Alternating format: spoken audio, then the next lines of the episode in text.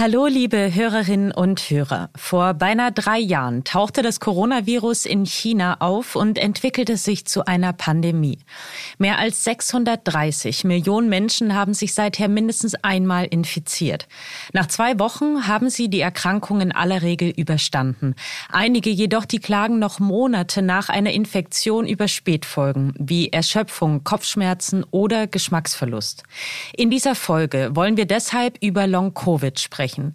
Wie ist der aktuelle Stand der Forschung? Was wissen wir und was wissen wir nicht?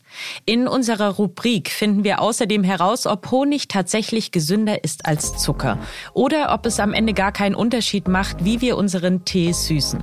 Mein Name ist Elisabeth Kraft und ich bin Wissenschaftsredakteurin bei Welt und ich freue mich sehr, dass Sie da sind. Aha. Zehn Minuten Alltagswissen. Ein Podcast von Welt. Anfang dieses Jahres, da hat es auch mich erwischt. Erst bekam ich Schnupfen und Husten und dann folgte die Gewissheit. Ein positiver Corona-Test. Drei Tage lang ging es mir so richtig mies. Doch nach fünf Tagen, da hatte ich das Schlimmste überstanden. Ganz ohne Spätfolgen. Es gibt allerdings Menschen, die trotz überstandener Infektion nicht komplett genesen. Sie klagen über Langzeitfolgen, die sehr unterschiedlich sein können. In der Öffentlichkeit hat sich dafür der Begriff Long-Covid durchgesetzt. Er steht stellvertretend für eine Vielzahl körperlicher, kognitiver und seelischer Symptome. Sie alle haben gemeint, dass sie den Alltag und die Lebensqualität Betroffener negativ beeinflussen. Medizinerinnen und Mediziner sprechen von Long-Covid, wenn Symptome auch noch bis zu zwölf Wochen nach einer Infektion bestehen. Halten sie länger als drei Monate an, dann sprechen WissenschaftlerInnen eigentlich vom Post-Covid-Syndrom. Bei letzteren, da können Betroffene so schwere Beschwerden haben, dass sie kaum noch oder gar nicht mehr arbeiten können. In dieser Folge wollen wir über Menschen sprechen, die länger als drei Monate mit Spätfolgen zu kämpfen haben. Wir sprechen aber dennoch von Long Covid. Einfach deshalb, weil diese Bezeichnung den meisten von uns ein Begriff ist. Wie viele Menschen mit Spätfolgen einer Corona-Infektion leben, das können Forschende noch nicht verlässlich sagen. Die Zahlen, die variieren je nach Datenbasis, nach Falldefinition und Studienmethodik. Stand heute variiert der Anteil von Long-Covid in Studien mit Erwachsenen ohne Hospitalisierung zwischen 7,5 und 41 Prozent. Knapp drei Jahre nach Ausbruch der Pandemie gibt es viele gesicherte Informationen zu Long-Covid und einige Fragen, die weiterhin offen sind. Darüber, was wir wissen und was wir eben nicht wissen, möchte ich heute mit meiner Kollegin Edda Krabar sprechen. Sie ist Wissenschaftsjournalistin bei Welt. Hallo Edda, wenn wir über Long-Covid sprechen, von welchen Symptomen sprechen wir da? Also welche sind die häufigsten? Ja, es kommt ein bisschen drauf an, von was wir sprechen. Sprechen wir von Post-Covid oder von Long-Covid? Bei Long-Covid ist es sicherlich, sind es sicherlich die Kopfschmerzen oder dieser Brain Fog, also wenn man sich so ein bisschen wattig im Kopf fühlt. Wenn wir von Post-Covid äh, sprechen, dann zählen auch sowas wie Angststörungen dazu. Gibt es denn Bevölkerungsgruppen, die häufiger an Long-Covid erkranken als andere? Ja, es gibt ganz bestimmte Risikogruppen. Und zwar muss man das auch ein bisschen unterscheiden. Also es gibt die Leute, die lange im Krankenhaus gelegen haben und äh, beatmet worden sind. Und die leiden eigentlich gar nicht an Long-Covid, sondern einem, einem sogenannten Post-Intensive Care-Syndrom. Also die sind so geschwächt durch ihre Behandlung, weniger durch das Virus, dass sie lange, lange, lange brauchen, um wieder zu Kräften zu kommen. Manchmal Jahre. Dann gibt es die Leute, die an Long-Covid leiden. Und das ist, glaube ich, äh, sind Leute, also das kann man gar nicht vorhersagen. Also die einen trifft es mehr und die anderen trifft es weniger. Und dann gibt es die Post-Covid-Erkrankten. Und da gibt es wirklich klare Risikogruppen. Das sind zum einen zum Beispiel der, die Schwere des Verlaufs. Also jemand, der schwerer an Corona erkrankt ist, der hat auch eine höhere Wahrscheinlichkeit, nachher noch an längeren Symptomen zu leiden. Und wer ähm, übergewichtig ist, hat sowieso ja häufig ist, sowieso häufiger mit einem schwereren Verlauf konfrontiert, ist also auch eher in der Situation, Long- oder Post-Covid zu entwickeln. Und dann sind es auch psychische Erkrankungen, sowie Angststörungen oder Depressionen, ähm, die tatsächlich den Leuten nachher schwerer zu schaffen machen. Wie wird Long-Covid und Post-Covid, wie werden die behandelt? Also wie sind die Prognosen für Betroffene? Also die Prognosen sind eigentlich sehr gut. die meisten Symptome, diese Kopfschmerzen und auch Gliederschmerzen oder dieses Wattige im Kopf, also da zeigen eigentlich Studien, dass das innerhalb von drei äh, Monaten bis ja noch länger geht das eigentlich bei fast allen wieder zurück. Allerdings gibt es eine Gruppe von Erkrankten und das kennen die, die äh, Mediziner auch. Das nennt sich dann postvirales Syndrom. Die sind richtig schwer erkrankt. Und da muss man wirklich mit verschiedenen Mitteln versuchen, die Symptome zu lindern. Und äh, was gerade Neurologen auch empfehlen, ist eine begleitende Psychotherapie oder psychosomatische Therapie, um einfach mit der Situation, mit dieser Krankheitssituation besser klarzukommen. Weil man muss sich ja vorstellen, für manche bedeutet das, dass sie einfach länger nicht wieder ins Berufsleben zurückkehren können. Ähm, es gibt auch Beobachtungen, dass sich im, am im Gehirn was ändert. Ja, also das, das, das kann ja auch schon längere fristige Auswirkungen und schwere Auswirkungen haben. Und da ist natürlich wichtig, dass man das ganzheitlich behandelt und dazu gehört halt auch eine psychosomatische Therapie.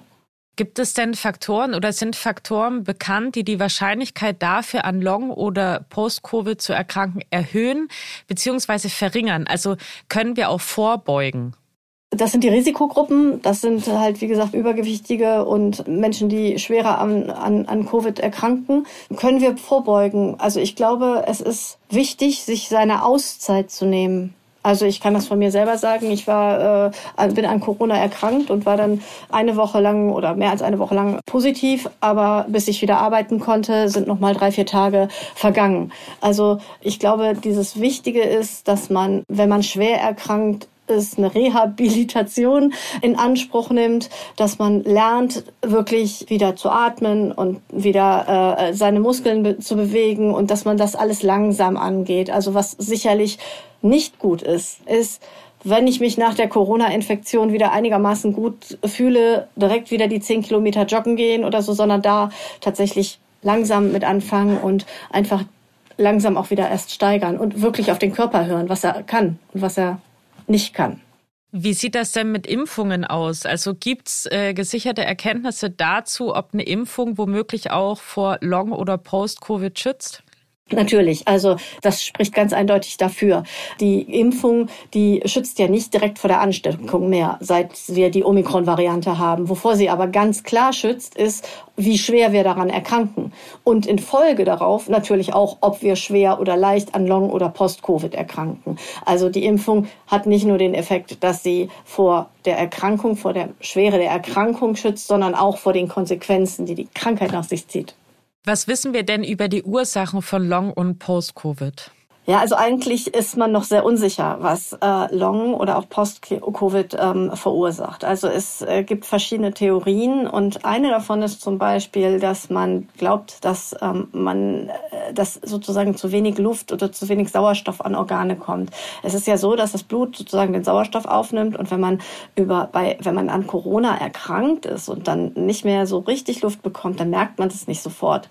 Also das nennt sich, da gibt es einen Wert, der nennt sich Sauerstoffsättigung und wenn die unter eine kritische Grenze, so 90 Prozent fällt, dann ähm, fällt einem das eigentlich noch nicht auf, sondern, sondern äh, man atmet einfach weiter, aber die Organe werden vielleicht nicht mehr so richtig versorgt und das könnte zu Gewebeschäden zum Beispiel führen. Eine andere Theorie ist, dass äh, der Körper bei der äh, anstatt das Coronavirus zu bekämpfen oder parallel dazu, dass er das Coronavirus bekämpft, auch sogenannte Autoantikörper bildet. Das sind Abwehrstoffe, aber die richten sich dann nicht mehr gegen den Fremdling, sondern gegen körpereigene Zellen oder Strukturen. Und das ist allerdings noch sehr umstritten, weil diese Autoantikörper gibt es häufiger mal nach Infektionen, aber man weiß eigentlich nicht, ob sie eine Bedeutung haben. Also äh, wenn sich so ein Autoantikörper bildet und man misst ihn, aber er tut eigentlich nichts, dann ist es natürlich, ähm, äh, spielt ja im Prinzip keine Rolle. Da ist man sich aber noch unsicher, ob man nicht doch welche findet oder ob da nicht doch einige dabei sind, die das, die, die sozusagen den, den, den Verlauf, den Long-Covid oder Post-Covid-Verlauf äh, verschlimmern. Dann ist eine Vorstellung auch noch, ähm, dass, der, dass das Coronavirus im Körper bleibt.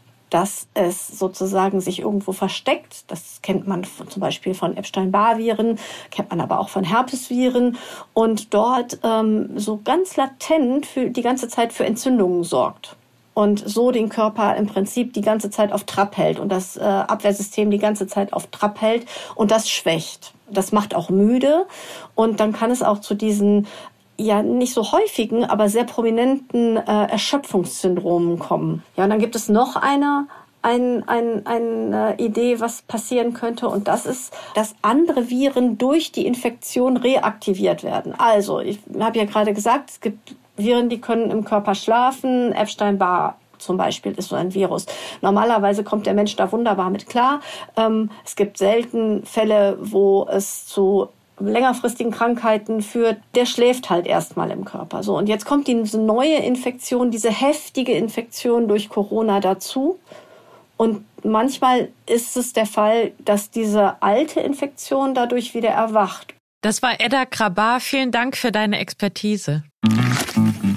Um zu verstehen, was heute passiert, müssen wir wissen, was bisher geschah. Genau dafür gibt es unseren neuen Geschichtspodcast. Von politischen Intrigen im antiken Rom über die fanatischen Sektenführer in der frühen Neuzeit bis hin zu den großen Eroberern des mongolischen Reichs und ihren Management-Skills. Ich bin Joachim Telgenbischer. Ich bin Nils Minkmar. Und wir finden heraus, was bisher geschah, um zu verstehen, was heute passiert. Höre, was bisher geschah, überall, wo es Podcasts gibt. Stimmt das wirklich? Mythos oder Wahrheit? Wie trinken Sie Ihren Tee oder Kaffee? Pur oder doch lieber gesüßt? Und falls letzteres, mit Honig oder Zucker? Es gibt Menschen, die bewusst zu Honig statt Zucker greifen, weil sie den Nektar für gesünder halten. Immerhin wird ihm eine antibakterielle Wirkung nachgesagt. Aber stimmt das auch? Zuerst einmal, Honig ist ein natürlicher Süßstoff. Er wird von Bienen aus Blütennektar gewonnen und hergestellt. Er reift in Honigwaben und wird später von Imkerinnen und Imkern durch Schleudern oder Pressen aus den Waben gelöst. Laut einer EU-Verordnung darf Honig keine Zusatzstoffe enthalten. Aber verwenden Imkerinnen oder Imker Antibiotika, können Rückstände im Nektar landen. Dasselbe gilt auch für Schwermetalle. Und wie steht es jetzt um die Inhaltsstoffe? Honig besteht zu 80 Prozent aus Einfachzuckern wie Fructose und Glucose. Diese Stoffe, die werden vom Körper recht schnell verwertet. Unserem Organismus ist es dabei ziemlich egal, ob sie aus Honig oder Haushaltszucker stammen. Worin sich Honig und Haushaltszucker hingegen unterscheiden, das ist ihr glykämischer Index. Der beschreibt, wie schnell Zucker vom Körper aufgenommen wird. Honig hat je nach Sorte einen glykämischen Index von 55 bis 80. Weißer Zucker einen von circa 65. Zum Vergleich. Traubenzucker lässt unseren Blutzucker am schnellsten ansteigen und hat deshalb einen Indexwert von 100. Zucker in Maßen ist nicht ungesund. Wer allerdings zu viel davon isst oder trinkt, begünstigt die Wahrscheinlichkeit, Übergewicht oder Zahnkaries zu entwickeln. Und ebenso wie weißer Zucker steht auch Honig auf einer Liste von Zuckerarten, die laut Weltgesundheitsorganisation eher sparsam verzehrt werden sollten. Abgesehen von Einfachzuckern enthält Honig auch geringe Mengen an Vitaminen, Mineralien und Proteinen. Davon aber so wenig, dass sie kaum eine Rolle für unsere Ernährung spielen. Trotzdem, Honig werden zahlreichende heilende Eigenschaften zugeschrieben. Vor allem aber seiner bioaktiven Stoffe wegen. Die Studienlage dazu ist allerdings dünn. Ob Honig gegen Bakterien wirkt, das ist nicht bewiesen. Viele Untersuchungen, die darauf hindeuten, wurden nämlich ausschließlich an Tieren oder lebenden Zellen durchgeführt. Ihre Ergebnisse lassen sich deshalb nicht so einfach auf den Menschen übertragen. Ich freue mich sehr, dass Sie auch heute wieder dabei waren und hoffe natürlich, dass Sie auch beim nächsten Mal einschalten. Wenn Sie Kritik, Lob oder Anregungen haben, dann schreiben Sie mir doch eine Mail an wissen.welt.de. Dort können Sie mir auch hinschreiben, wenn Sie eine Themenidee haben, über die ich im Podcast sprechen soll. Bis wir uns wiederhören, würde ich mich total freuen, wenn Sie unseren Podcast auf den Plattformen abonnieren. So verpassen Sie auch keine neue Folge. Bei Spotify und Apple Podcasts können Sie uns außerdem eine Bewertung dalassen. Über fünf Sterne freuen wir uns natürlich am allermeisten. Ich wünsche Ihnen einen wunderschönen Tag und bis zum nächsten Mal. Ihre Elisabeth Kraft.